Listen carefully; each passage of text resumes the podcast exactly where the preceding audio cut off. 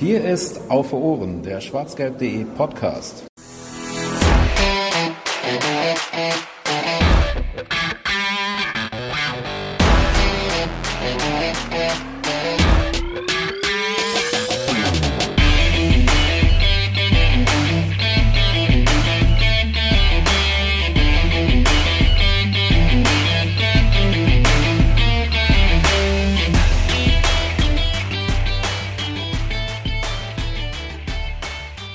Der 74 kommt die 75 oder vielleicht in diesem Fall auch andersrum. Herzlich willkommen zu Auf den Punkt Nummer 75.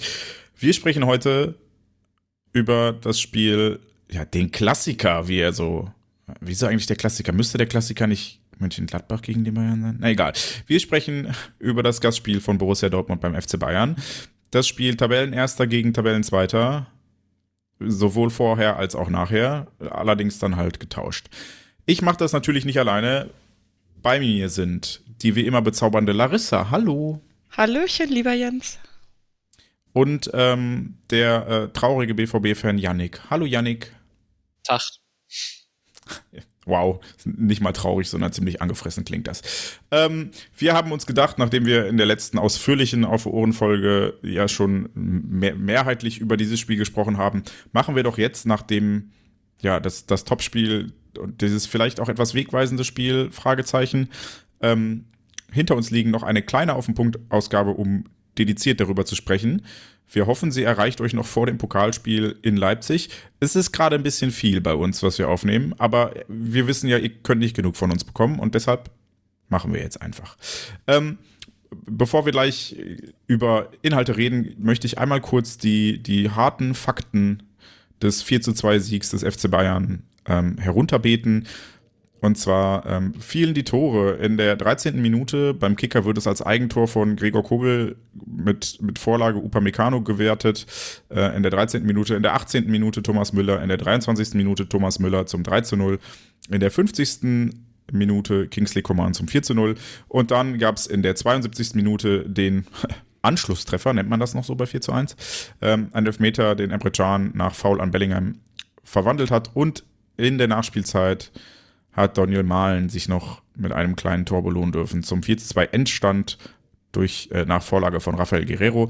Ähm, die Auswechslung beim BVB war Nico Schlotterbeck, der verletzungsbedingt ausgewechselt werden musste. Ähm, und dann taktische Wechsel vom Feld gegen Reus, Brandt, Aller und Riasson. Ja, das so, so kurz die harten Fakten steigen wir doch direkt ins Spiel ein. Yannick, wie ging es denn los? Hat meine mutmachende Rede in der letzten Podcast-Aufnahme funktioniert? Naja, sie ist, sie ist angekommen in der Mannschaft. die, hören, die hören unseren Podcast natürlich. Ähm, es fing ja, fing ja an, wie, ähm, wie man sich das auch gewünscht hat, ne? wie wir uns das auch alle vorgestellt haben. Dortmund hat relativ stark äh, begonnen, hat ähm, Bayern gut gepresst, sehr früh attackiert, Bälle früh erobert. Bayern ähm, hat sich erstmal grundsätzlich eher aufs Verteidigen konzentriert. Ähm, dort kam auch relativ zeitnah, in der siebten Minute meine ich, zu einer ersten Torannäherung. Der Ball ging, glaube ich, sonst. Äh, nee, war das, was ist die Chance, glaube ich, wo, wo Reus, äh, wo de Licht äh, den äh, Reus Schuss blockt. Und wir waren, also ich spreche jetzt einfach mal für uns alle. Ich glaube, wir waren alle in dem Moment äh, positiv gestimmt ähm, und hätten nicht gedacht, dass das tatsächlich dann auch eigentlich die letzte Chance äh, der ersten Halbzeit bleibt für den BVB. Denn ähm, ja, äh, in, die, in den starken Beginn ähm, setzte sich dann ein, äh, ja, wie nennt man das?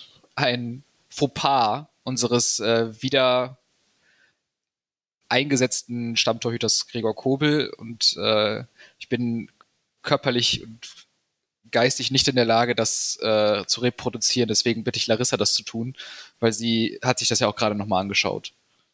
Das ist sehr lieb von dir, dass du mir das überlässt. Das finde ich ganz toll.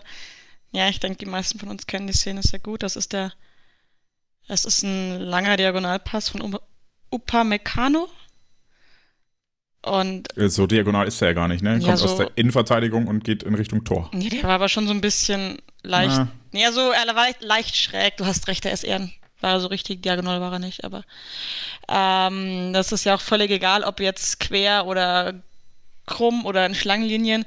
Äh, eigentlich ist es ein Ball, den äh, Gregor Kobel äh, nachts um drei mit verbundenen Augen klärt. Und in dem Fall waren vielleicht wirklich seine Augen verbunden, anders kann ich es mir nicht so ganz erklären. Ja, weil er senzt halt am Ball vorbei und der Ball kullert ins Tor. Es war noch ein Beinspieler daneben, da habe ich aber jetzt vergessen, wer das war.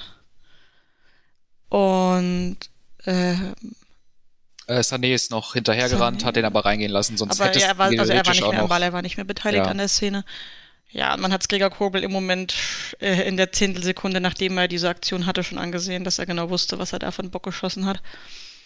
Ja, unglaublich bittere Kiste, weil ähm, das ja so quasi den Untergang eingeläutet hat.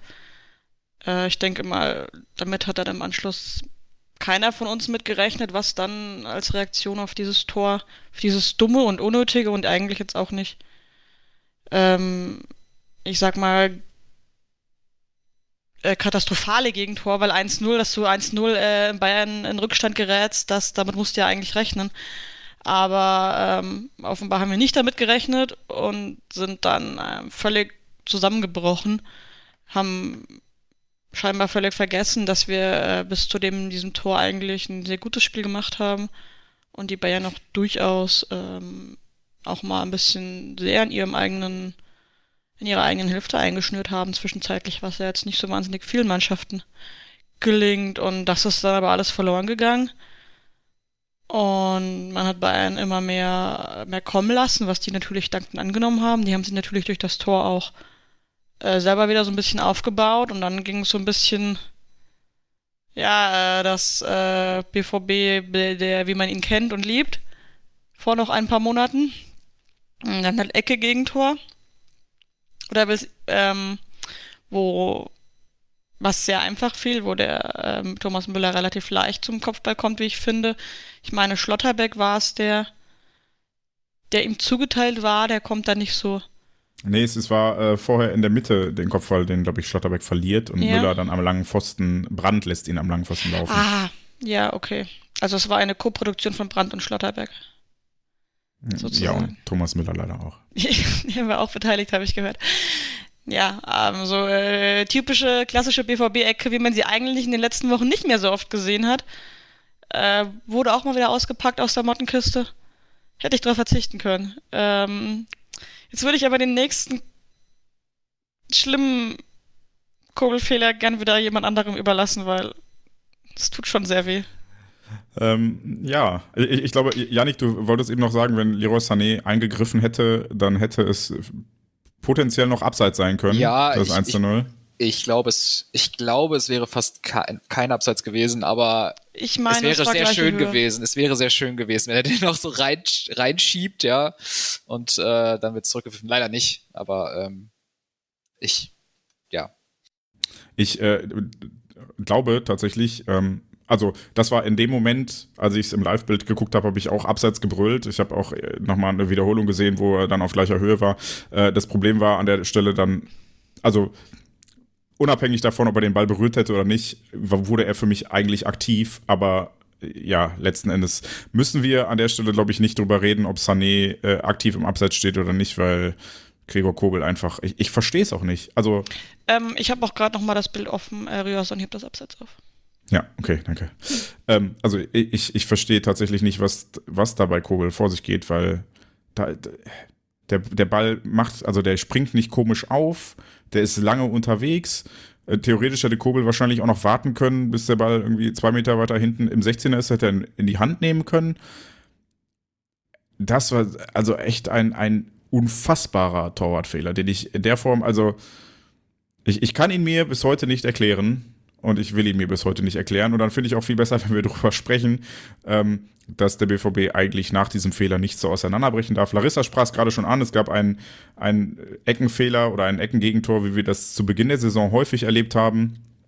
Ähm, und dann den nächsten äh, etwas kleineren Patzer von Gregor Kobel, aber zumindest auch eine Szene, die so nicht hätte stattfinden müssen. Da war es nämlich äh, Thomas Müller, der äh, in der linken Strafraumhälfte geschickt wurde, durchgesteckt wurde. Nee, gar nicht. Es gab einen Schuss aus der Distanz und genau, Thomas Müller war aber von der linken Seite in den Strafraum eingelaufen und konnte den Abpraller von Gregor Kobel einfach clever und leider auch ziemlich smart an ihm vorbeischieben. Ähm, aber den Ball darf Kobel auch an der Stelle nicht so klatschen lassen. Also das war meiner Meinung nach schon das zweite Tor, was dann auf ihn geht. Klar hält er den Schuss, ne? also das muss man ihm zugute halten. Aber eigentlich dreht man so einen Schuss um den Pfosten, wie es so schön heißt in Fußballersprache, indem man dann ihn halt so wenig berührt, dass er nur vorbeigeht und ihn nicht nach vorne abwehrt, weil auch das ist ja ungeschriebenes Gesetz. Bälle niemals nach vorne abwehren im 5-Meter-Raum. Ja, und so stand es nach ähm, sehr mutigen und ermutigenden zwölf Minuten zu Beginn plötzlich in der 23. Minute 3 zu 0 für den FC Bayern. Beziehungsweise muss man auch sagen, dass Kobel im nach dem Spiel, unmittelbar nach dem Spiel, habe ich jetzt gerade bei Kicker nochmal gelesen, äh, das erste Tor selbstverständlich auf seine Kappe nimmt. Äh, da gibt's auch, glaube ich, keine zwei Meinungen. Ähm, bei dem zweiten, äh, bei dem, ja, bei dem 3-0 vielmehr ähm, sieht er sich allerdings nicht in der Schuld sozusagen. Er meinte, das wäre schon okay so. Ich will jetzt einfach mal, ähm, ich glaube, der, der, der Junge hatte einfach einen grauer, grauenhaften Tag und ähm, unmittelbar nach dem Spiel sowas dann auch nochmal selbstkritisch irgendwie einordnen zu können, halte ich auch für unrealistisch. Von daher, ähm, das wollte ich nur noch mal einmal gesagt haben. Und zu dem ähm, äh, 1 zu 0 ähm, hatte ähm, Jens oder Larissa hatte ja gesagt, er kann den ja auch einfach aufnehmen. Ähm, er hat seine Entscheidung ähm, rauszugehen. Das ist er ja vom, vom Typ her einfach, dieser, ähm, dieser mitspielende Torhüter. Ähm, der jetzt, der, das, der wollte, glaube ich, das Tempo einfach nicht aus dem Spiel nehmen. Er hat jetzt, äh, er hat auch in demselben Interview ähm, die Entscheidung, den Ball nicht aufzunehmen, auch nochmal als äh, seine normale Art und Weise, Fußball zu spielen und als richtig grundsätzlich äh, beurteilt, äh, weil er, denke ich, einfach das, den Ball im Spiel halten wollte, das Tempo hochhalten wollte, ähm, vielleicht einen Konter einleiten, ähnlich irgendwas in diese Richtung. Ähm, ja, aber dass er dann natürlich da vorbeitritt, das, sind, das ist einer von, von einer Million, der irgendwie, den man mal so, der mal so an einem vorbeifliegt und dass das bei ausgerechnet bei Bayern passieren muss und nicht bei einem, bei einer, weiß ich nicht, soliden 3-0-Führung im Heimspiel gegen Freiburg, ist dann halt auch wieder einfach übelst Pech. Ist jetzt auch in meinen Augen grundsätzlich die richtige Entscheidung gewesen, da eigentlich den Ball spielen zu wollen. So dann, die Bayern waren noch nicht so wahnsinnig weit wieder aufgerückt. Ähm, dann hast du gleich wieder vorne eine Chance, wieder dein, dein Spiel aufzuziehen, hast gleich wieder, kommst gar nicht groß aus dem Rhythmus raus, musst das nicht neu aufbauen. Ja, wie du schon sagst, in dem Fall war es halt dann diese Sache, die ihm wahrscheinlich einmal im Leben passiert. Oder das letzte Mal passiert ist, als er irgendwie sechs Jahre alt war. Und, und dann so dieses Spiel zum Kippen bringt. Ist natürlich dann maximal Pech. In der Gruppe, in der ich das Spiel äh, geguckt habe, gab es dann tatsächlich so ein bisschen die Diskussion zur Halbzeitpause, nachdem Kobel, sagen wir, anderthalb Tore zumindest verschuldet hatte. Ähm, ob es denn so eine gute Idee gewesen ist, Gregor Kobel nach der Verletzung direkt spielen zu lassen, obwohl Alex Meyer ja durchaus gut in Form war. Wie seht ihr das? Ja, ist im Nachhinein immer leicht zu sagen, ne? So klar, jetzt sagst du, kann man natürlich sagen, es war in dem Fall die falsche Idee äh, oder die falsche Entscheidung eigentlich, ihn spielen zu lassen, weil er offensichtlich, also ich würde es jetzt mal tatsächlich auf den fehlenden Rhythmus schieben, dass er so eine äh, ja doch sehr schlechte Leistung gebracht hat. Ähm, andere und aber das ist halt im Nachhinein immer einfach zu sagen, wenn du jetzt, äh, angenommen, wir hätten jetzt Alex Meyer hingestellt und der hätte auch irgendeinen Bock gemacht, hättest du dich danach halt hingestellt, was ja genauso gut hätte passieren können. Hättest du dich halt danach hingestellt und gesagt, naja, hätten wir mal Kobel spielen lassen. Es ist halt eine Position, ich glaube, Torwartspiel ist so eine der Positionen, wo so Routine mit am wichtigsten ist. Ähm, und das war dann vielleicht der ausschlaggebende Punkt. Aber das weißt du halt vorher nicht. Er hat ja auch schon eine Weile wieder mit trainiert, meine ich. Ne? Er war jetzt ja nicht irgendwie am Freitag fit geworden und hat dann am Samstag gespielt, sondern war ja schon wieder ein paar Tage im Training und dann ist er ja eigentlich auch ein Torhüter auf einem Level, ähm, wo man schon erwarten könnte, dass er dann auch wieder seine, seine Leistung bringt und nicht erst äh, noch drei Spiele braucht, um sich wieder einzuspielen. Was ja auch einen, einen guten Spieler oder einen guten Torhüter ausmacht ja. Also ich sehe das, also ich sehe das auch so. Also, äh, also das halte ich überhaupt für in keinster Weise eine Fehlentscheidung äh, von Terzic da, Kubel zu setzen. Also logisch gibt es Argumente für, die für Maya sprechen, aber äh, also ich glaube, alle, kein BVB-Fan hat vorher gedacht, wieso bringt er jetzt Kobel? Und jetzt im Nachhinein zu sagen, äh, ja, hätte man ja auch irgendwie ahnen können, finde ich fände ich, also fände ich, fände ich billig, aber ich habe auch keine, keiner dieser, keiner hat das in irgendeiner Form, äh, habe ich irgendwo, habe ich das irgendwo wahrgenommen, dass das so gesagt wurde. Ich glaube, alle haben sich einfach enorm mit, mit Gregor Kobel geärgert. Ich muss ja dazu sagen, ich finde das eigentlich ganz, ganz angenehm, dass man nicht so auf Kobel jetzt draufhaut, weil damit habe ich schon sehr gerechnet, dass es jetzt so heißt, so Kobel ist schuld an allem. Aber das habe ich jetzt zumindest in meinem Umfeld wobei ich auch zugeben muss, ich war wenig auf Twitter in den letzten Tagen, äh, gar nicht wahrgenommen, dass jetzt so äh, Kobel so durchs Torf getrieben wird, so ungefähr, als, äh, als Schuldiger an dieser Niederlage. Weil, obviously war er schuld, aber, ähm, oder zumindest an dem einen Tor. Aber man darf ja auch nicht vergessen, was der, der Mann bislang für Leistungen gerissen hat in der Saison und wie viele Punkte wir dem zu verdanken haben. Und das finde ich ganz angenehm, dass man da mit relativ äh, realistisch umgeht mit dieser ganzen Situation. Ich glaube, da hat äh, Edin Terzic einfach schon relativ gute Arbeit geleistet, indem er direkt äh, fast schon während des Spiels gesagt hat, okay, das passiert und, und ohne Gregor wären wir wahrscheinlich gar nicht in der Position gewesen, hier als Spitzenreiter hinzufahren. Von daher lässt er die Diskussion gar nicht aufkommen. Ähm, aber in eine gleiche Kerbe müssen wir fast schlagen. Und zumindest schlägt meine nächste Frage in die gleiche Kerbe, ob es ein Fehler war, diesen Spieler aufzustellen. Denn äh, Nico Schlotterbeck musste bei der Nationalmannschaft schon äh, leicht angeschlagen ausgewechselt werden und dann bei den Bayern in der 44. Minute verletzungsbedingt ausgewechselt werden. Ähm, wir haben inzwischen auch eine Diagnose. Wahrscheinlich wird Nico Schlotterbeck, also aktueller Stand ist auf unbestimmte Zeit. Ich würde sogar jetzt mich nicht zu weit aus dem Fenster lehnen, wenn ich sage, für den Rest der Saison ausfallen. Wir haben jetzt Anfang April, bis Mitte Mai geht's noch. Die sechs Wochen halte ich für realistisch. Bei einem Muskelfaserriss mit Sehnenbezug, Sehnen, Sehnen irgendwas. Sehne Sehnenbeteiligung ist, also ist das Wort, Beteiligung, ja. Äh, die Sehne ist auch in Mitleidenschaft gezogen. Hätte äh, Schlotterbeck von Anfang, also jetzt gar nicht mal wegen der sportlichen Leistungen, die ähm, Larissa sprach an bei der einen Ecke, jetzt hat er den Kopfball, das Kopfballduell verloren. Ähm, hätte Schlotterbeck spielen sollen, wenn er denn offenbar nicht so fit war, dass es dann am Ende gereicht hat, oder sind wir da auch erst hinterher schlauer gewesen? Ähm, also, wir haben natürlich nur bedingt Einblick in die medizinischen, äh, medizinischen Daten der Spieler. Und wenn ich sage bedingt, haben wir original gar keinen Einblick.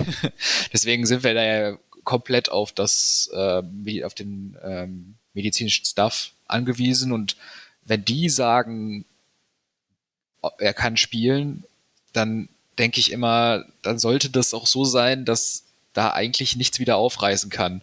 Und wir hatten das ja in der vergangenen Saison in enorm vielen Fällen, wo alte Verletzungen wieder aufgerissen sind, weil die Spieler zu schnell wieder eingesetzt wurden. Und da scheint man wieder auf den alten, äh, ja, diesen Fehler oder auf diese, diesen, diesen Fehler der vergangenen Saison wiederholt zu haben, in dem Fall Spieler früh, zu früh wieder ins, ins Spiel zu bringen, ähm, weil vielleicht jetzt einfach gerade ein wichtiges Spiel ansteht und man sagt, okay, wir versuchen es. Ähm, ja, und dann hat man im Grunde, ähm, ja, jetzt hat man einen Schlotterbeck, der statt vielleicht eine Woche äh, länger zu pausieren, jetzt vielleicht drei, vier Wochen, vielleicht manche sagen auch Saison aus. Also das muss man jetzt natürlich weiter beachten, aber das kann wieder zu so einem Teufelskreis führen. Wenn sich jetzt noch ein weiterer Verteidiger, Innenverteidiger irgendwie was, was holt, dann bist du wieder auf extrem auf Kante genäht und dann kommst du, kannst du auch wieder in so einen Teufelskreis kommen, dass sich, dass Löcher mit Löchern gestopft werden und ähm, ja, also im Nachhinein ist es natürlich der falsche, die falsche Entscheidung gewesen ich denke, das wird auch nach innen klar sein und jetzt müssen wir einfach hoffen, dass das nicht, nicht weiter so gehandhabt wird. Ähm, warum man das jetzt gemacht hat, war wahrscheinlich einfach, weil es Bayern ist. Hätten wir jetzt gegen, gegen ähm, keine Ahnung, Augsburg gespielt, hätte, hätte Stotterbeck wahrscheinlich auf die Bank gesetzt und vielleicht 30 Minuten gegeben. Wobei man auch dazu sagen muss, ähm, das kann ich jetzt aber auch nur so ähm, laienhaft sagen. Ich halte, ich glaube, das Spiel gegen Bayern ist schon ein sehr intensives Spiel und das ist natürlich auch für die Muskeln und für den Körper sehr intensiv. Und wenn du dann ähm, einfach gegen einen intensiven Gegner spielst, äh, sind die Muskeln einfach beanspruchter. Ich sage das jetzt einfach mal so aus Laien-Sicht. Äh, ähm, und dass das vielleicht auch mal, auch mal eher was passieren kann. Larissa äh, bremst mich, wenn ich absoluten Müll erzähle. Ähm, ja, es ja, war, es gut. war, man hat, man hat Glücksspiel betrieben sozusagen und man hat verloren. Ganz einfach. Okay, dann lass mich die Frage anders formulieren. Jetzt unabhängig davon, dass wir natürlich keinen ähm, Einblick in die medizinischen Daten von Nico Schlotterbeck hatten. Haltet ihr Mats Hummels für so viel schlechter, dass es das Risiko wert war? Ich wollte eigentlich noch was zu der ganzen, dem ganzen Umstand sagen, dass er gespielt hat mit überhaupt äh, einer. Ja, gerne. Und dann vielleicht auch noch auf meine Frage eingehen. Okay. Ich muss ja selber sagen, ich komme ja aus dem, aus diesem Fach. Ich bin so gar kein Fan davon, Angeschlagene spielen zu lassen. Ich habe mich da auch schon ein, zwei Mal gestritten mit Leuten oder Spielern. Ähm, einfach weil, wie Yannick es schon gesagt hat, du hast halt da tauscht dann halt im Zweifel einen Ausfall von einer Woche oder zwei gegen einen Ausfall von mehreren Monaten. Und da sehe ich halt persönlich eigentlich nicht äh, das Risiko gerechtfertigt. De facto ist es aber so, dass das eigentlich laufend passiert, dass Leute angeschlagen spielen. Bekommt man halt nicht mit, wenn das halt im Training oder so einer sagt, oh, ich spüre gerade meinen Oberschenkel oder meine Wade. Ähm, und man muss eigentlich laufend äh, Risiko abwägen, ist es jetzt gerechtfertigt oder nicht. Bei Schlotterbeck kommt halt jetzt dazu, dass es schon eine sehr deutliche Geschichte war. Er konnte ja nicht weiterspielen in der Nationalmannschaft. Also es war nicht nur so, dass er ihn ein bisschen gespürt hat, sondern dass er eben wirklich ähm, äh, ja außer Gefecht gesetzt hat, die Geschichte. Also muss es schon ja schon ein bisschen, bisschen äh, was Größeres gewesen sein. Ja, und dann ist es auch nur von mir nur Raterei, äh, wie schlimm es jetzt wirklich war. Ähm, da es die gleiche Stelle war wie beim letzten Mal wohl, was ich zumindest gelesen habe, ist es definitiv die Verletzung, die wieder aufgebrochen ist. Also war es im Nachhinein auch hier die falsche Entscheidung, ihn spielen zu lassen, absolut. Ähm, aber gerade bei so einem Spiel wie diesem, ich verstehe den Gedankengang, dass man ihn hat spielen lassen, dass man halt so gehofft hat, das wird schon gehen. Das ist halt dann Fall, dem Fall so ein bisschen so ein Glücksspiel, äh, was man auch äh, gewinnen kann. Ähm, ich finde es immer sehr leichtsinnig, solche Geschichten. Also nach so einem deutlichen, nach so einer deutlichen, ähm, ähm, nach so einer deutlichen Verletzung oder nach so einem deutlichen Rückschlag, wer ihn hatte am Oberschenkel, finde ich es persönlich immer sehr leichtsinnig, dann zu spielen oder spielen zu lassen. Kann aber durchaus nachvollziehen, warum er gespielt hat. Es ist halt jetzt extrem blöd, weil gut Muskelfaserriss ist erstmal kein Weltuntergang, das kann nach ein paar Wochen wieder gut sein. Aber es scheint ja ein bisschen ein größerer Muskelfaserriss zu sein und dann halt noch die Sehnenbeteiligung und Sehne ist immer so ein bisschen so eine eklige Sache, wenn die, ich weiß jetzt aber nicht, ob die nur gezerrt ist oder ob die wirklich auch so ein anderes hat oder ich würde jetzt eher letzteres vermuten, aber habe ich jetzt nirgends nachlesen können, da hieß es immer nur Sehne ist beteiligt.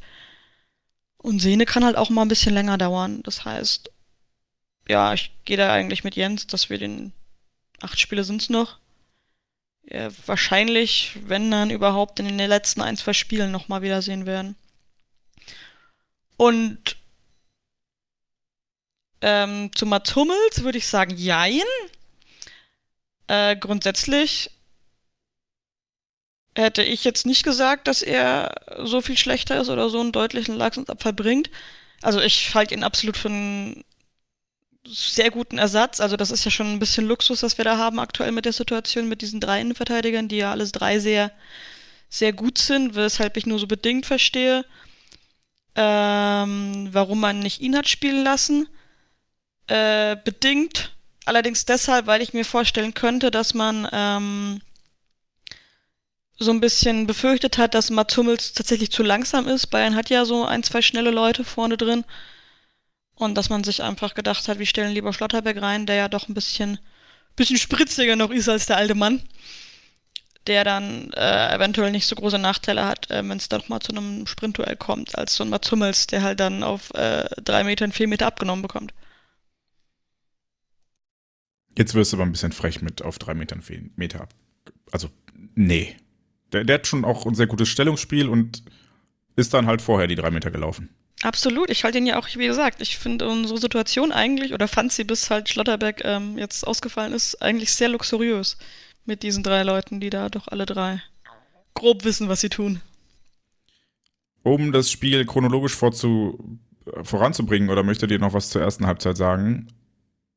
Äh, ich weiß nicht, ob, wie weit wir noch darüber sprechen wollen, was da passiert ist nach dem 0 zu 1. Also inwieweit dass ja, wie, wie ein, wie weit ein Gegentor, womit du in München jederzeit, egal wie, rechnen musst, wieso das dazu geführt hat, dass komplett, kollektiv die elf Mannen da auf dem Platz das, das Beispiel verlernt haben. Also ähm, danach ist der BVB dermaßen im, im 16, eigenen 16er hängen geblieben, hat zwar immer wieder mal äh, so leichte Ansätze gehabt mit Aufbauspiel, der Ball war wieder ruckzuck weg und also ist das in irgendeiner, habt ihr da irgendwelche Erklärungsansätze?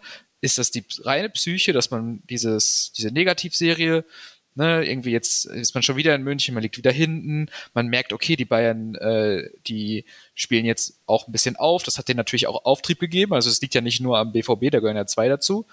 Ähm, aber dass man sich da im Grunde für, für diese die nächsten zwölf Minuten einfach abschießen lassen, also hat abschießen lassen. Also kennt, kennt ihr da irgendwelche vergleichbaren ähm, äh, Situationen, also gibt es irgendwo einen Gegner, bei dem das, bei dem unsere Mannschaft das ähnlich macht oder machen würde? Also ja, ich kenne das bei nur, uns immer. ja, also genau, aber genau, von, aber bei uns, also das, also das, also das Einzige, was mir vielleicht noch einfallen würde, wäre vielleicht das Bremen-Spiel, wo das ja auch ähm, so war, dass als Bremen dann den Anschluss geschossen hat, aber da war es ja nur ein Anschluss, dass da ja auch die Mannschaft komplett in Panik geraten ist und von Panik gelähmt war. Und das muss man ja in München auch irgendwie gehabt haben.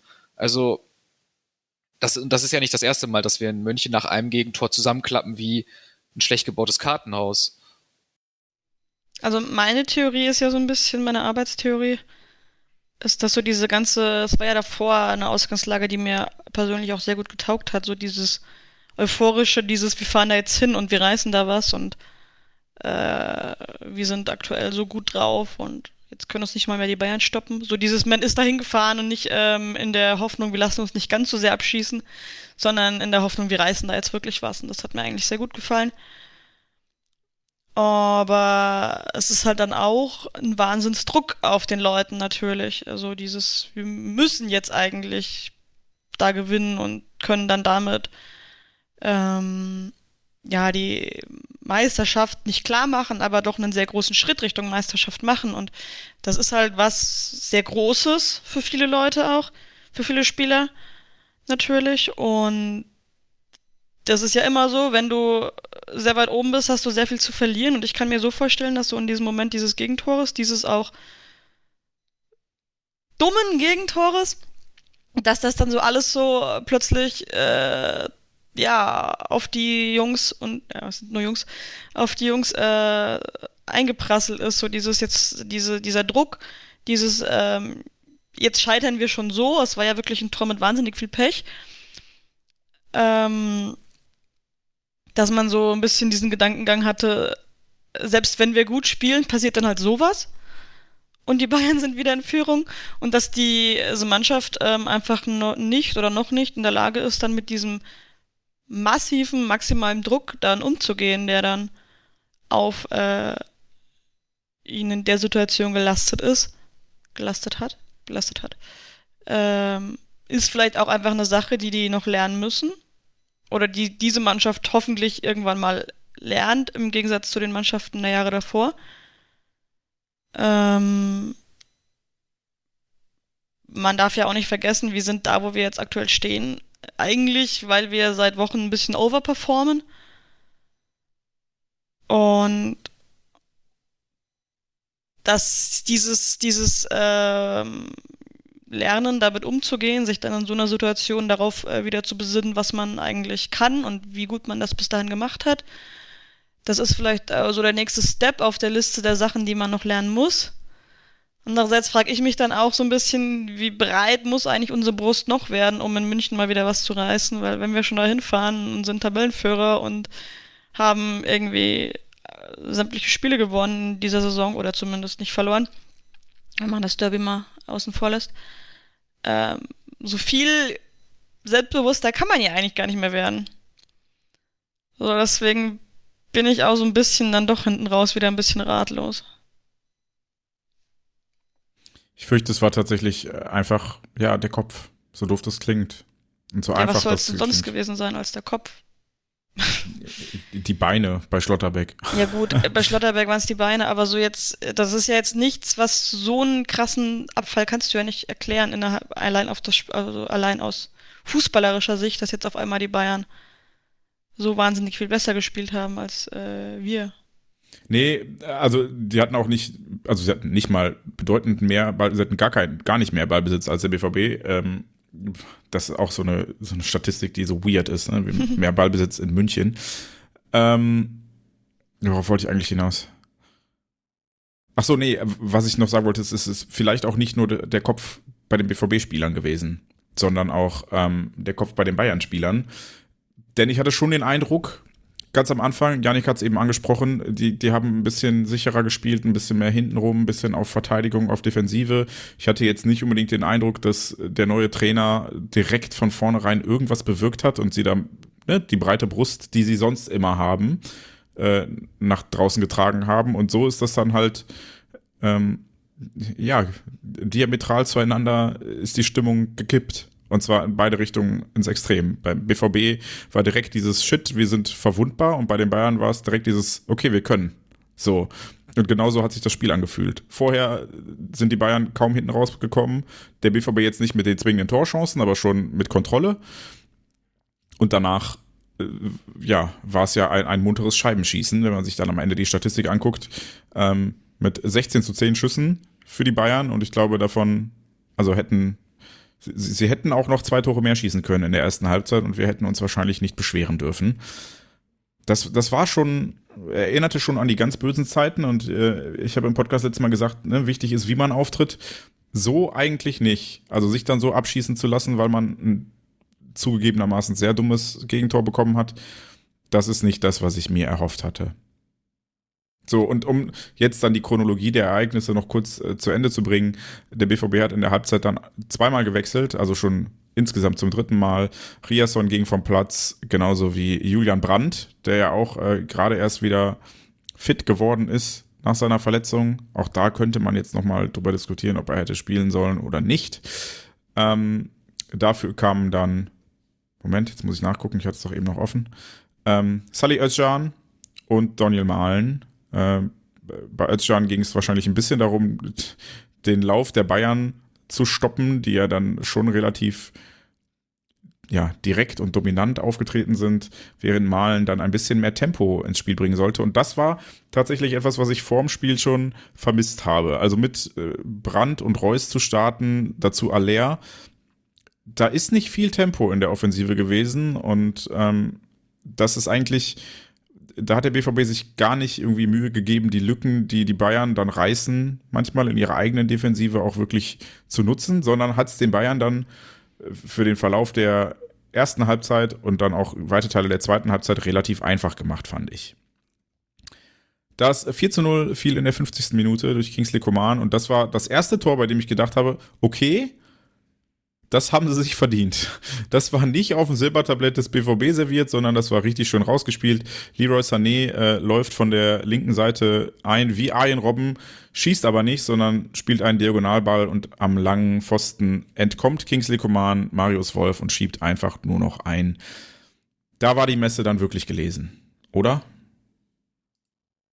Ja, selbstverständlich. Ähm, Nochmal zu den Wechseln äh, in der Halbzeit. Also, oder generell, wenn wir jetzt, äh, du hattest jetzt mehrmals gefragt, war es richtig, Kobel aufzustellen, war es richtig, Stotterbeck aufzustellen, ne? Und Reus. Ähm, und ähm, die Frage ist, ich glaube, ähm, was Terzic auch in seinen jungen Trainerjahren vielleicht noch lernen muss, äh, ist, ähm, er wollte, ich glaube, die Idee war, das beste Team aufzustellen, was der BVB gerade zur Verfügung hat. Die besten Spieler. Und äh, das war natürlich, dazu gehört natürlich ein Kobel, dazu gehört ein Schlotterbeck, da gehört, gehört Brandt. Das sind alles die Spieler, die uns äh, das Jahr 2023 sehr versüßt haben. Ähm, wobei Kobel natürlich ein bisschen weniger, weil der nicht viel gespielt hat. Ähm, und die Idee war, glaube ich, das Beste aufzubieten, was der BVB auch spielerisch hat. Aber mit So, das Beste meinst du jetzt tatsächlich das Beste von der grundsätzlichen beziehungsweise potenziellen Stärke und nicht das Beste von der aktuellen Form, oder? Richtig, genau. Und äh, ich glaube, es wäre, hätte dem BVB besser gestanden, das ist natürlich jetzt auch wieder Kaffeeleserei, ähm, aber ich glaube, es hätte dem BVB vielleicht besser gestanden. Man hätte stärker auf die Elf aus Köln gesetzt, die ja jetzt im Rhythmus ist, die, wo keine Verletzungen waren, wo man auch ein sicheres Fundament hatte. Und ja, genau, man jetzt ist es natürlich, das ist Kaffeesatzleserei äh, und letztlich, ähm, ne, aber wie hätte der BVB gespielt, wenn man auf die etwas vielleicht im Nachhinein jetzt als als als ähm, als äh, Lehre aus der ganzen Geschichte, man muss ja auch immer positive Sachen aus sowas rausziehen können. Vielleicht, dass Terzic manch merkt vielleicht, dass eben die Kontinuität manchmal stärker ist als der Einzelspieler, ähm, der jetzt aus einer Verletzung zurückkommt und dass man die Spieler vielleicht ein bisschen äh, äh, langsamer wieder an die äh, über eine Einwechslung beispielsweise wieder ins, in, in, in, in den Spielbetrieb bringt und eben nicht sofort wieder von Anfang an aufstellt. Ist aber natürlich jetzt auch müßig darüber zu diskutieren, wie hätte der BVB ne, und so weiter, wenn, wenn Malen von Anfang an gespielt hat, der jetzt aktuell in einer aufsteigenden Form ist und was er ja auch gezeigt hat. Ich glaube, da können wir ja vielleicht dann nochmal äh, über die ähm, Anschlusstore sprechen, weil äh, obwohl der BVB, und das sage ich jetzt einfach mal als Spoiler, nicht übel neben Jens, obwohl der BVB noch zwei Tore geschossen hat, ist zu keinem Zeitpunkt Aufbruchstimmung gewesen. Also es war, der BVB hätte ja durchaus, ne, ich meine, man hat das 2-0, glaube ich, in der, keine Ahnung, ähm, ja, das 2-0 in der Nachspielzeit. Nee, das war also schon in der 90. 4, 4, das zweite Tor, also 4-2. Ja. Das, das war nicht, ich hab's auch gesagt. Das, das, das, zweite Tor, das war schon in der 90. Äh, war es schon in der ja. 90. Da habe ich doch noch gelästert, jetzt, jetzt drehen wir das Spiel und dann. Ja, okay, war aber, aber eigentlich schon viel nein, zu wenig also Zeit. es war, es war auch, es war natürlich, die Messe war gelesen, Jens. Also da hast du natürlich ähm, absolut recht. Ähm, auch nach dem Elfmeter-Tor, was ich auch schade fand, dass dann da trotzdem nicht. Ich meine, der BVB hat sich in der ersten Halbzeit komplett aufgegeben, müssen wir nicht drüber diskutieren, war komplett, also der komplette, der, die Mannschaft komplett lost. Äh, und das war nicht nur in den äh, Minuten, wo die Tore gefallen sind. In der zweiten Halbzeit, auch durch die Einwechslung, war es besser. Man hat sich stabilisiert. Bayern hat sich natürlich auch komplett äh, die, äh, geschont. Ähm, aber es war insgesamt einfach ein besserer und stabilerer Auftritt und man hat mit Malen auch einfach jemanden gehabt, der nochmal wenigstens ein bisschen Bock hatte, ähm, was zu zeigen, äh, was man von den anderen ja nicht behaupten kann. Aber ich hätte mich gefreut, wenn man nach dem Elfmeter sagt, so komm jetzt, ne, und dann hat es ja noch mit dem 4 zu 2 hat es ja auch nochmal geklappt, ähm, nochmal wirklich auch wirklich ordentlich, halbwegs ordentliche Ergebniskosmetik zu betreiben. Ne? Also von daher, ähm, ja, schade, dass der BVB dann doch nicht mehr, doch nicht mehr, doch zu stark angenockt war immer noch, glaube ich, von der ersten Halbzeit. Ich glaube, die Mannschaft war komplett überfordert mit der Situation und war dann auch nicht mehr in der Lage, nochmal noch mal ernsthaft, wirklich ernsthaft zurückzukommen. Also das hat man von Anfang an gemerkt, trotz des Elfmeter-Tors und des Tors von Malen, da war gar nichts mehr möglich. Ja gut, es war halt auch ein 4-0, ne? Also, also wie oft denkst du ja, dir bei einem 4-0 oder bei einer 4-0-Rücklage? Ja, Lage, aber, aber ich denke immer, ich denke manchmal, vielleicht bin ich da auch dann vielleicht na, zu, zu sehr Fan, aber ich denke dann immer, wenn, wann denn, wenn nicht heute? wann, wenn nicht heute? So, das ist auch, so, so denken. Das ist ja, aber natürlich denkst du auch, sehr wenn wir 4-0 führen, äh, so, es könnte noch, äh, es ist noch, ja, noch kritisch? Da, or, original denke ich das. okay, das ist dann was anderes. ich bin da sehr, sehr, ein sehr, sehr gebranntes Kind. Ich wollte gerade ja. sagen, wir haben es ja leider auch schon erlebt. Ja, ja, aber wir können, ja, aber das war ja, ja, ihr habt recht, aber trotzdem. Ich weiß nicht, vielleicht kann man sich da ja nochmal, da ja noch an diesem 4-0-4-4 gegen die Blauen ja mal orientieren. Ich jetzt nicht aussprechen. ja, ist doch, ist doch jetzt, ist doch jetzt egal. Wir stehen da doch drüber, die steigen doch sowieso jetzt ab und ähm, nein, also, aber dass, dass dann nicht diese, dieses Feuer nochmal, ich meine, das ist, wir sind am Anfang mit Terzic in der Entwicklung, das muss man ja auch immer nochmal wieder betonen. Ähm, und da kann richtig was passieren in den nächsten Jahren. Ähm, dass, dass, man, dass man vielleicht aus solchen Spielen einfach nochmal mehr rausholt. Ich will nicht sagen, dass wir da noch ein 4-4 geholt hätten, äh, aber vielleicht wenigstens ein 4-3 und nochmal, dass die Bayern wenigstens ein bisschen gezittert hätten. Das hätte mich natürlich sehr gefreut. Aber nochmal sozusagen, dass äh, die, das Ergebnis nochmal, äh, was ich schon vorweggenommen habe, nochmal ans Ende stellen.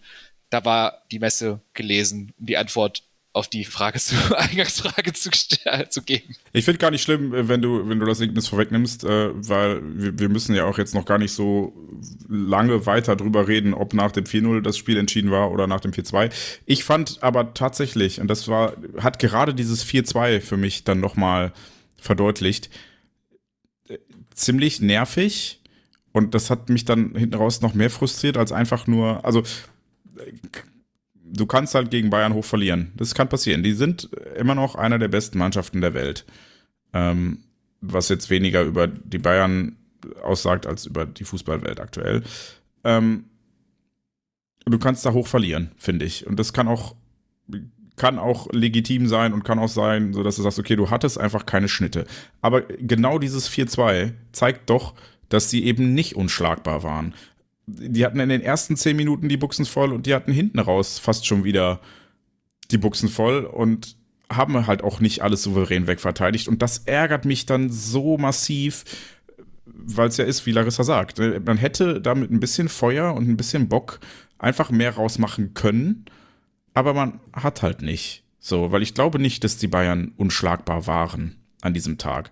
Ich glaube nicht, dass sie, also der nächste Punkt, aber da reden wir dann gleich noch kurz drüber.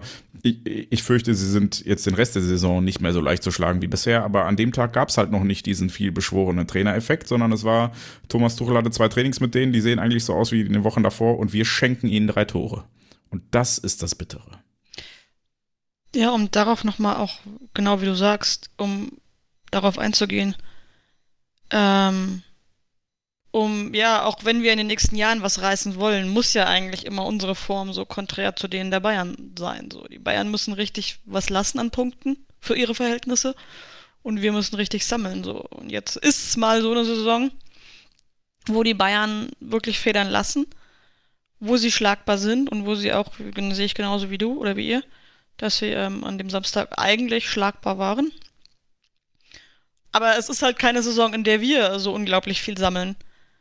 Ähm, weil wir auch, wie Janik schon sagen, ja jetzt auch noch in dieser hoffentlich noch fortschreitenden Entwicklung mit Edin Terzic und dieser rund erneuerten Mannschaft noch eigentlich noch ähm, noch am Anfang oder in der Mitte oder was auch immer stehen.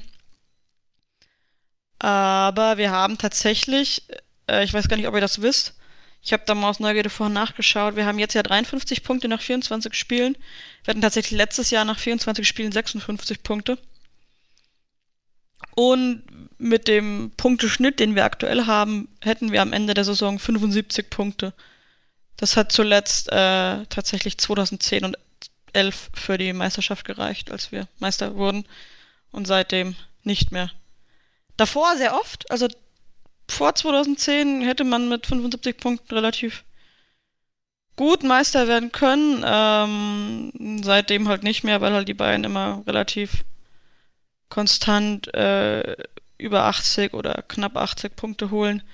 Aber das zeigt halt aber, das zeigt halt aber auch nochmal, wie kaputt dieser Wettbewerb einfach ist, weil einer muss, also der, der Primus muss richtig lassen und an, der andere muss richtig overperformen, um äh, was zu gewinnen. Und so kann es ja, das ist halt einfach so diese Wettbewerbslage bei uns in der Bundesliga. Und das ist halt schon, sieht man daran nochmal sehr gut, finde ich. Unabhängig jetzt davon, dass wir am Samstag uns das selber dann ziemlich verkackt haben. Ja, und was auch dafür sprach, dass, äh, oder spricht, dass Jens, was Jens sagte mit, ähm, da war was drin, ähm, auch nach dem 3-0 und die Halbzeit war durch ähm, und, und wir kommen wieder auf den Platz. Und äh, kurz vor dem 4 0, muss man ja sagen, hatte der BVB ja durchaus eine eigentlich gute Gelegenheit äh, von äh, Sebastian Aller, hat äh, Edin Terzic auch nach der ähm, auf der nach dem Spiel auf der Pressekonferenz nochmal betont, dass das eine gute, eigentlich eine sehr, sehr gute Chance war. Und Aller, der ja wirklich ein top erfahrener Stürmer ist, unabhängig von Erkrankungen und ähnlichem, äh, er hat gezeigt, jetzt in der Saison finde ich schon, dass er mit ihm wieder zu rechnen ist. Er bringt diesen Ball also er kommt ähm, an, Strafraum, an, an der Strafraumkante oder kurz da äh, an den Ball und kommt eigentlich in eine gute Schussposition und der Ball kullert auf Sommer zu, dass der den in Ruhe aufnehmen kann und genau im Gegenzug passiert das 4 zu 0. Und ich finde da, das war so ein, so ein, so ein Symbol, also dieses, dieses Spiel einfach komplett einmal zusammengefasst in einer Szene, beziehungsweise in zwei Szenen, äh, die, dass, dass da einfach, dass da einfach kein Wille mehr war oder auch kein Glaube, vielleicht ist Glaube das bessere Wort. Wille mit Sicherheit äh, kann man dem, dem, der Mannschaft natürlich nicht absprechen, aber dass der Glaube dann nicht mehr fehlte, so. Also dass der, dass der Glaube fehlte, äh, dass da noch mehr zu holen war oder dass überhaupt noch was zu holen war und was zu drehen, einfach dieses, dass da noch mal dieses Feuer entfachen, äh, eben noch mal das Spiel spannend machen wollen und ich glaube, dass also da fehlte dem letztlich ja der Glaube hinten raus, dass dann mehr geht. Und das finde ich halt schade, weil ähm, ja, es, es wäre wirklich was drin gewesen. Dann äh, lasst uns doch zumindest nicht mehr so viel über das eine Spiel sprechen, sondern über die, die noch folgen. Und ich stelle mal die ganz einfache Frage, nachdem ihr beide gesagt habt, es wäre was drin gewesen. Ist denn jetzt auch für den Rest der Saison noch was drin? Naja, wir sind ja immer noch in zwei Wettbewerben vertreten. Ähm, also titelmäßig sehe ich aktuell, vielleicht ist das in zwei Tagen schon wieder ganz anders, schon noch die Chancen. Es geht ja jetzt darum, dass wir uns vor Mittwoch ist das Spiel, ne? Gegen Leipzig. Ja, vielleicht, je nachdem, wann wir es schaffen, diese Folge jetzt zu veröffentlichen, war das Spiel auch schon, ja. ja. Also das kann jetzt sehr spannend werden, äh, meine Aussage. Ähm, das geht halt jetzt darum, dass wir uns ähm, schnell wieder aufraffen und dieses, dieses blöde Bayern-Spiel äh, so ein bisschen aus dem Kopf bekommen, beziehungsweise auch unsere Lehren daraus ziehen, um, weil das, die nächsten Spiele werden jetzt ja auch nicht gerade einfach. Jetzt kommt, äh, fahren wir nach Leipzig fürs Pokalspiel, dann kommt äh, Union Berlin, das ist ja, die sind ja Dritter immer noch, das ist ja, das wird auch nicht einfach. So, das sind jetzt schon Spiele, wo man Topleistung bringen muss. Ähm, ich sag mal, wenn wir die nächsten beiden Spiele gewinnen, ich, sehe ich jetzt nicht so ganz schwarz. Ich halte es schon für halbwegs unrealistisch, dass wir, dass jetzt Bayern nochmal zwei, nee, sie müssten ja drei Punkte lassen, äh, damit wir an denen vorbeiziehen. Dass die jetzt nochmal drei Punkte lassen. Andererseits ist es auch nur eine Niederlage von ihnen. Ja, also wenn man das, ich, ich, ich werfe das jetzt gerade, weil es gerade, weil es gerade passt, eben ein. Also auf dem Papier, wenn man sich das Restprogramm in der Bundesliga von beiden Mannschaften anschaut, ähm, haben, haben wir auf dem Papier das einfachere. Ja, das heißt Programm. ja bei uns immer nichts. Nein, genau. Das ist ganz, ganz, ganz, ganz viel Vorsicht, muss man das sagen. Aber rein auf dem Papier spielen wir jetzt zu Hause gegen Union, auswärts in Stuttgart. Mhm zu Hause gegen Frankfurt, auch ein starker Gegner zu Hause. Bochum, schwächerer Gegner auswärts. Wobei die zu Hause auch mit denen zu rechnen ist, haben sie gegen, haben sie gegen Leipzig gezeigt. Dann spielen wir zu Hause gegen Wolfsburg. Auf jeden Fall machbar. Bochum ist richtig stark zu Hause zurzeit. Ja, äh, Gladbach zu Hause, sehr wichtig. Augsburg auswärts machbar, haben wir uns aber auch schon öfter auf die Schnauze gelegt. Und zum Schluss, äh, Saisonabschluss und Meisterfeier logischerweise dann gegen Mainz, ne? Okay. So sehen wir das ja, ne? Ne, ich und, sag mal, aus äh, äh, rein sportlich betrachtet, nüchtern betrachtet, sehe ich durchaus die Chance, dass man das nochmal aufholt. Es ist halt jetzt alles eine Frage des Mindsets, eigentlich, so eigentlich wie im Bayern-Spiel auch schon. Äh, kriegen die das jetzt wieder aus den Köpfen, schaffen die es wieder in diesen, diesen Flow zu kommen. Von wegen, wir gewinnen alles und sind die geilsten und spielen auch so. Ähm, und, und äh, schaffen es aber auch selber daran zu glauben, dass da noch was gehen könnte.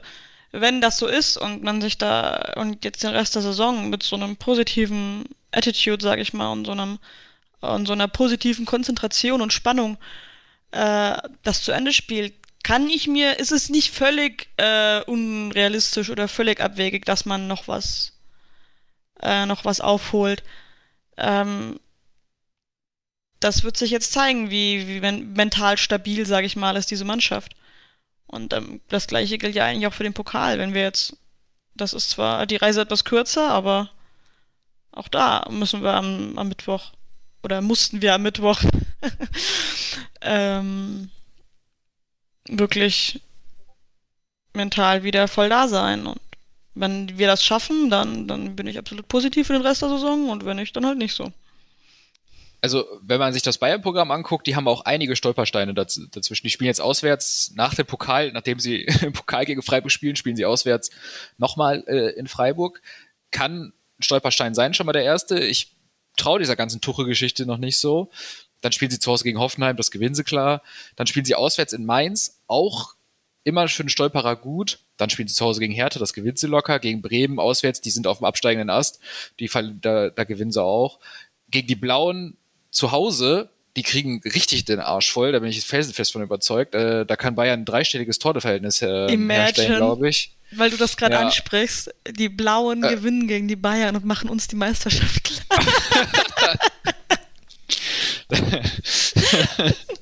und dann spielen sie nochmal zu Hause gegen Leipzig, das werden sie auch gewinnen, weil Leipzig auch nicht mehr, nicht ansatzweise mehr so stark ist. Und äh, dann nochmal auswärts gegen Köln. Also da sind schon Stolperer dabei. Ich weiß nicht, äh, Jens ist äh, verdächtig still ähm, und schmiedet auch bestimmt gerade schon, äh, äh, rechnet sich auch gerade schon, macht gerade Tabellenkalkulierung, Tabellenrechner bei Kicker und ähm, rechnet gerade, wie, wie wir noch Meister werden können. Oder er bestellt gerade Pizza. Nee, ich, ich denke die ganze Zeit drüber nach, dass ich schön finde, wie ihr über die Bayern nachdenkt, aber meine Frage ging eher in die Richtung, was hat dieses Spiel denn jetzt für Auswirkungen auf den BVB, auch so psychisch und vom Lauf ja, und so weiter? Da habe ich doch gerade eben voll drüber ja, geredet. Du hast gesagt, hat, hat das, Larissa auch schon gesagt. Der, der BVB muss wieder, aber tut das denn? Kann, kann er das? Können wir das? Wie fühlt ihr euch? Ich glaub, Ist ich bei glaub, euch ja. die Luft raus? Also, Finde ich nicht. Also, ähm, wir hatten ja so ein bisschen diese, also wir ist jetzt wieder, äh, das wieder, dann äh, ich spreche mal lieber nur für mich. Also ich hatte nach dem, nach dem Champions League aus gegen Chelsea hatte ich auch die kleine Sorge, dass das einen Knick gibt, weil äh, man de denkt ja immer so, okay, wir haben jetzt einen Lauf und wenn dann irgendwie ein Stolperer kommt, dann fällt man, äh, entweder man fängt sich und läuft weiter, so war es ja dann, oder man fliegt voll auf die Fresse. Und Terzic hat das finde ich, gut aufgefangen. Die Niederlage, die sehr verdiente Niederlage gegen äh, Chelsea, ähm, das gut in der Mannschaft äh, zu kommunizieren. Und ich glaube, das ist nochmal ein heftigerer Nackenschlag als das Aus in der Champions League, aber ähm, ich halte Terzic eigentlich, und das hat ihn ja bisher immer ausgezeichnet, dass er aus, aus einer Mannschaft, also aus Einzelspielern eine Mannschaft formt.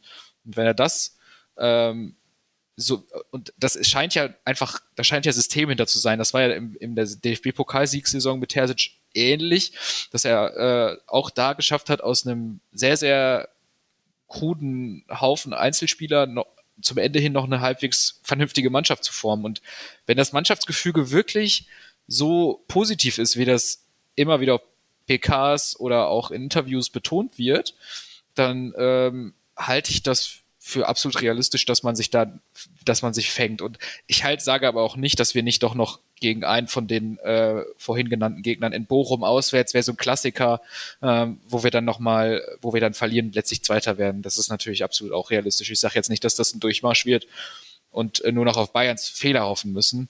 Ähm, es kann, ich kann auch mich total jetzt in die Nesseln setzen und wir, wir kippen jetzt komplett äh, hinten rüber, aber das glaube ich, glaube ich nicht. Dafür war die, war die Rückrunde bisher zu, zu stabil.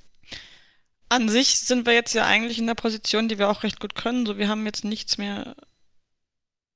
Also, wir sind eigentlich sehr komfortabel in der Liga. So, wenn man jetzt guckt, acht Punkte, acht Punkte sind es, glaube ich, ne? Ja. Auf den äh, Nicht-Champions League-Platz. Jetzt kann es eigentlich ja nur noch nach oben gehen.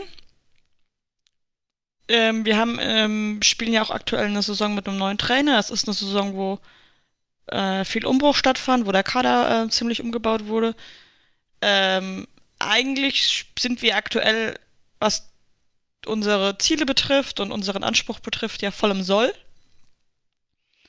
Und, und jetzt kann es ja nur noch nach oben gehen und dann bin ich da ganz guter Dinge, dass man da auch sich jetzt nicht von sowas unterkriegen lässt, sondern jetzt sein Krönchen richtet und eben wieder Vollgas gibt und es zumindest versucht bis zum Ende und alles dafür gibt, dass man auch bis zum Ende das möglichst offen gestalten kann und den in München so ein bisschen äh, Dampf unterm Kessel macht. Ja gut, das war doch das, was ich hören wollte. Wieder ein bisschen, wisst ihr, ich habe ja äh, vor dem Spiel gesagt, eigentlich also diese Meisterschaft entscheidet sich nicht in München. Und äh, ich kann jeden Frust und jede Enttäuschung verstehen, weil ich es auch einfach ein enttäuschendes Spiel fand und einen enttäuschenden Spielverlauf. Ich habe eben gesagt, man kann in München verlieren, aber halt bitte nicht so, dass man sich in zehn Minuten drei Tore fängt. Ähm, aber die Saison ist halt noch nicht vorbei. Das habt ihr vollkommen richtig zusammengefasst. Ähm, und ich fand sehr richtig, was Larissa gerade zum Schluss gesagt hat. Wir haben nichts mehr zu verlieren, also let's go. Jetzt, jetzt, wenn nicht jetzt, wann dann? Jetzt können wir doch erst recht ähm, allen Mut zusammennehmen und Vollgas geben. Und das bezieht sich jetzt gar nicht so sehr auf die Mannschaft auf dem Rasen, weil ich bin mir relativ sicher, dass Edin Terzic das hinkriegt, sondern vor allen Dingen auch auf euch Fans, die hier uns zuhört und die ihr in die Stadien der Republik fahrt, hoffe ich. Wenn nicht, äh, kein Vorwurf an der Stelle, aber ich würde es euch gönnen. Ähm, gebt noch nicht auf. Macht weiter. Weil es ist immer noch super knapp. Ich, ich weiß nicht, wie stabil die Bayern sein werden. Ich weiß nicht, ob Yannicks Prognosen mit Stolpersteinen sich dann wirklich zur Wahrheit entpuppen oder ob die unter Thomas Tuchel jetzt dann einfach jedes Spiel gewinnen und nie wieder einen Zweifel daran aufkommen lassen, dass sie die stärkste Mannschaft in Deutschland sind, die einen viel zu großen finanziellen Vorteil hat und hört auf Ohren 74, wenn, also da haben wir ja auch schon noch mal über Geld geredet in der, in der DFL, äh, auf den Punkt 74, Entschuldigung. Ähm, ja, also die Bayern sind, hat Larissa eben schön zusammengefasst, eigentlich übermächtig, aber wir haben trotzdem noch die Chance. Wir können es noch hinkriegen. Und dafür müssen wir alle dran glauben. Und dafür müssen wir alle alles tun und nicht nur äh, jetzt wieder den Zynismus siegen lassen, nach dem Motto, oh, ich hab's doch gewusst. Ich, ich, da hat man einmal Hoffnung und wird wieder enttäuscht. Ja, meine Güte, that's it. That's fucking life. Aber ne, wenn man gewinnen will, muss man halt nach einer Enttäuschung wieder aufstehen und nicht einfach am Boden liegen bleiben und sich selbst bemitleiden. Und ich glaube, das ist ganz wichtig. Auch wenn es weh tut, auch wenn es scheiße war, auch wenn es frustrierend und demütigend war, wie die Bayern aufgetreten sind und wie wir aufgetreten sind. Auch, auch wenn Bellingham seit Wochen keine guten Spiele mehr macht und äh, ja, jetzt ein Kühlschrank und ein rostiger Bus in der Innenverteidigung bei uns rumfahren fuck it. Let's go. Jetzt erst recht. Rostiger Bus, aber mich fandest du fies. Ich, ich meine das mit voller Hochachtung, weil ich früher, bevor er zu den Bayern gegangen ist, es gibt so ein GIF von einem Bus, der an so einem äh, engen Bergpass sich durch alle durchschlängelt. Und das habe ich früher sehr häufig verwendet, wenn Mats Hummels sich nach vorne gedribbelt hat und dann plötzlich äh, mit dem Ball von eigenen 16er bis zum gegnerischen 16er äh, durchgedribbelt hat, weil in dem GIF steht als Untertitel Meep Meep, fuck you, I'm a boss. So, das war Hochachtung von meiner Seite. Ist okay. Ich finde es lustig. Ein bisschen darauf angespielt, dass er halt schon noch langsam und unbeweglich ist. Aber dafür sehr viel Erfahrung und gutes Stellungsspiel hat. Ich, mir ist das letztens aufgefallen, Mats Hummels ist ja jetzt der Spieler mit den zweitmeisten Bundesliga-Einsätzen für den BVB. Ich das richtig in Erinnerung? Wurde, wurde letztens irgendwann im Stadion bei dem Heimspiel durchgegeben. Ja, ja, ja. Ist ja, zweiter Platz, Zweit, ne? Zweitmeister, ja. Echt? Ähm, Hat er mehr als Pischek? Ja, Just. nur noch, ja, nur noch ja, Piszczek-Zeiten auch schon da und Piszczek der kam, kam ja auch später wieder. als er, das habe ich immer gar nicht auf dem Ja. Schirm, dass der ja zwei Jahre später kam. Ich, ich finde bei Mats Hummels echt so schade, ne? Der hätte so eine fucking Legende in diesem Club sein können. Und jetzt ist er halt, er, er ist immer noch in gewisser Weise eine Legende, aber was für ein Level der hätte sein können, wenn er halt nicht die drei Jahre bei den Bayern gewesen wäre. Auf was für einem Level der sein könnte. Der- A, hätte der jetzt halt schon die meisten Spiele im BVB-Trikot gehabt. Und B, hätte er sich's halt nicht mit dem Arsch eingerissen. Ich finde so schade, äh, rückblickend betrachtet. Einfach für, für dieses Monument, was er selber, er hätte, ach, das ärgert mich so ein bisschen bei dem, ne? Weil, Dafür hat er ein paar Titel mehr in, der, in, in Ja, seiner ja. Vitrine. Und Geld. ja, auch, ach, er wird beim BVB auch nicht mit Nüssen bezahlt worden sein. Also, Hm. Ich finde so schade. Aber man muss dazu noch mal sagen, ähm, ich fand es ja sehr freundlich, dass äh, sogar die Bayern-Fans daran glauben, wer, wer deutscher Meister wird. Ne? Also das haben sie ja auch noch mal klar gemacht. Ähm, und ähm, ja, hast du nicht zugehört, wie sie gesungen haben, wer wird deutscher Meister? Nein. Haben sie aber. und ähm, deswegen, allein deswegen glaube ich dran. Das möchte ich auch gerne, dass ihnen das um die Ohren fliegt. Das wäre lustig. Ich habe gehört, dass sie wird deutscher Meister gesungen haben, aber mir war nicht klar, dass sie das gesungen haben. Das habe ich irgendwie Das haben sie eindeutig gesungen, ja. Tatsächlich. Gut. Haben, haben wir noch irgendwas zu diesem, ja dann doch leider recht denkwürdigen und irgendwie erwartbaren, unerwartbaren Spiel? Oder richten wir jetzt alle den Blick nach vorne, hauen erstmal die Dosen aus dem Pokal oder haben die Dosen schon aus dem Pokal gehauen? Ich kann es leider immer noch nicht sagen. Ihr werdet mir sagen. Ich habe noch eine Theorie, warum das in Bayern, in Bayern, in München gescheitert ist. Felix Passlag war nicht dabei. Kannst du die Theorie ein bisschen konkreter elaborieren oder ist das einfach nur random? Na, mit Felix Passlag hätten wir gewonnen. Der war jetzt immer im Kader, glaube ich. Weiß ich nicht behaupte ich jetzt einfach. Und wir haben immer gewonnen und jetzt war er nicht im Kader. Okay, also es hat noch mit Köln verhandelt. Tatsächlich einfach nur random. Ich, ich, ich, also es hätte ja sein können, dass es tatsächlich auf Fakten gestützt ist, dass wir sämtliche Spiele in den letzten Wochen gewonnen haben, weil Felix Passlack, also nicht weil, aber dass Felix Passlack im Kader war, aber. Er war sehr oft im Kader jedenfalls. Ich habe mir sehr oft gedacht, oh, Felix Passlack ist ja auch noch da. Aber ich kann, ihr habt nicht nachgeguckt, ob er immer im Kader war. Aber ich Vielleicht war Felix Passlack auch bei unserem letzten Sieg gegen die Bayern in München im Kader oder sowas. Weißt du, das solche. Das ist sehr unwahrscheinlich, war der letzte Sieg gegen München, da war Felix Passlack so zwölf gefühlt. Das ist gar nicht so lange her. Der hat vollkommen mich schon bei der letzten Aufzeichnung äh, korrigiert. Stellst du Supercup mit, oder? Äh, nein. Aber ja, äh, siehst du, spricht noch dafür. Ist auch egal. Ich dachte ja. einfach nur, deine, deine These hätte irgendeinen Ursprung außer hey, ich habe in der Aufstellungsbogen Felix Passlack nicht gelesen und in den letzten Wochen habe ich den oft gelesen. Ich dachte, es gibt wirklich Zahlen, die das belegen. Jetzt bin ich ein bisschen Jetzt ärgere ich mich, dass ich das nicht vorher nachgeguckt habe, aber ich habe gerade eben erst Felix Passlack gesehen und dann habe ich mich wieder an ihn erinnert. Ja gut. Yannick, du noch etwas? Oder machen wir endlich einen Haken hinter dieses vermaledeite Spiel? Also, von mir aus kann es jetzt weitergehen. Ich habe mich jetzt viel zu viel für, im angesichts dieses Podcasts nochmal viel zu viel mit diesem Spiel beschäftigt. Normalerweise solche schmerzhaften Dinge, äh, danach beschäftige ich mich einfach gar nicht mehr damit. Aber ähm, ich hoffe, es hat äh, allen gefallen, dass äh, unseren Schmerz, dass wir unseren Schmerz ich, noch ein wenig ich nehme geteilt haben. Mein Felix Passler Kommentar so halbwegs zurück. Er war tatsächlich in den vier Spielen vor Bayern immer im Kader und da haben wir drei von gewonnen, immerhin. Und im Derby nicht. Im Derby war er im Kader und das haben wir nicht gewonnen. Ja. Gut, ja. So viel dazu. War, war er denn in London im Kader? Moment, äh, er war er war in London im Kader und war zu Hause beim 1-0 äh, nicht im Kader. Ja, These widerlegt. Ja, okay. Aber Gut. wir arbeiten wissenschaftlich hier. Wir stellen eine These auf, wir äh, kontrollieren die Fakten und dann Vielleicht nächstes Mal die Fakten kontrollieren, bevor wir die These in der Öffentlichkeit aufstellen. Ja, okay. Gut. Wieder was gelernt.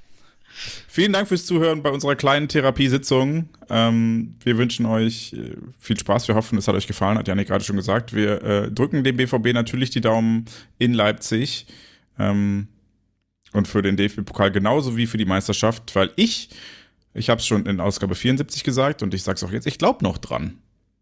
Das, die Messe ist noch nicht gelesen. Und auch, auch wenn es jetzt natürlich schwieriger wird, wenn wir nicht dran glauben, wer dann? Wir sind in dieser wunderschönen Position als Fans, dass wir träumen dürfen. Die Mannschaft muss arbeiten. Die Mannschaft muss jeden Spieltag einfach nur auf sich selber gucken und das Beste abgeben. Wir dürfen fantastieren, wir dürfen Tabellenrechner durch die Gegend klicken, wir dürfen dran glauben. Also machen wir das doch einfach. Was haben wir zu verlieren? Vielen Dank äh, für Physiotherapie von Larissa. Was? Ich wollte, äh, ist egal. Vielen Dank, dass du dabei ich warst. niemanden therapiert. ja, gerne, Jens. Immer wieder gerne. Äh, vielen Dank für Psychotherapie an Yannick. Verstehst du jetzt den? Mhm. Ja, ah. ja, ich, ich habe das schon von vornherein verstanden. ja, sehr gerne. Ich hoffe, ähm, ja, wir sehen uns, hören uns wie auch immer, bald wieder. Und vielen Dank fürs Zuhören an euch da draußen. Ähm, wenn ihr Zeit und Lust habt, guckt doch mal bei schwarzgelb.de vorbei. Wir haben immer tolle Artikel zu sämtlichen Themen rund um Borussia Dortmund, den Fußball, äh, ja, die DFL, die BVB Frauen, die Amateure. Es gibt viel zu lesen bei uns. Ähm, wenn ihr Feedback habt, gerne an podcast.schwarzgelb.de per E-Mail oder auf Ohren bei Twitter, gerne auch an äh, schwarzgelb.de oder redaktion.schwarzgelb.de per E-Mail. Da erreicht uns das auch. Und ja, mir bleibt nicht mehr viel zu sagen. Her BVB.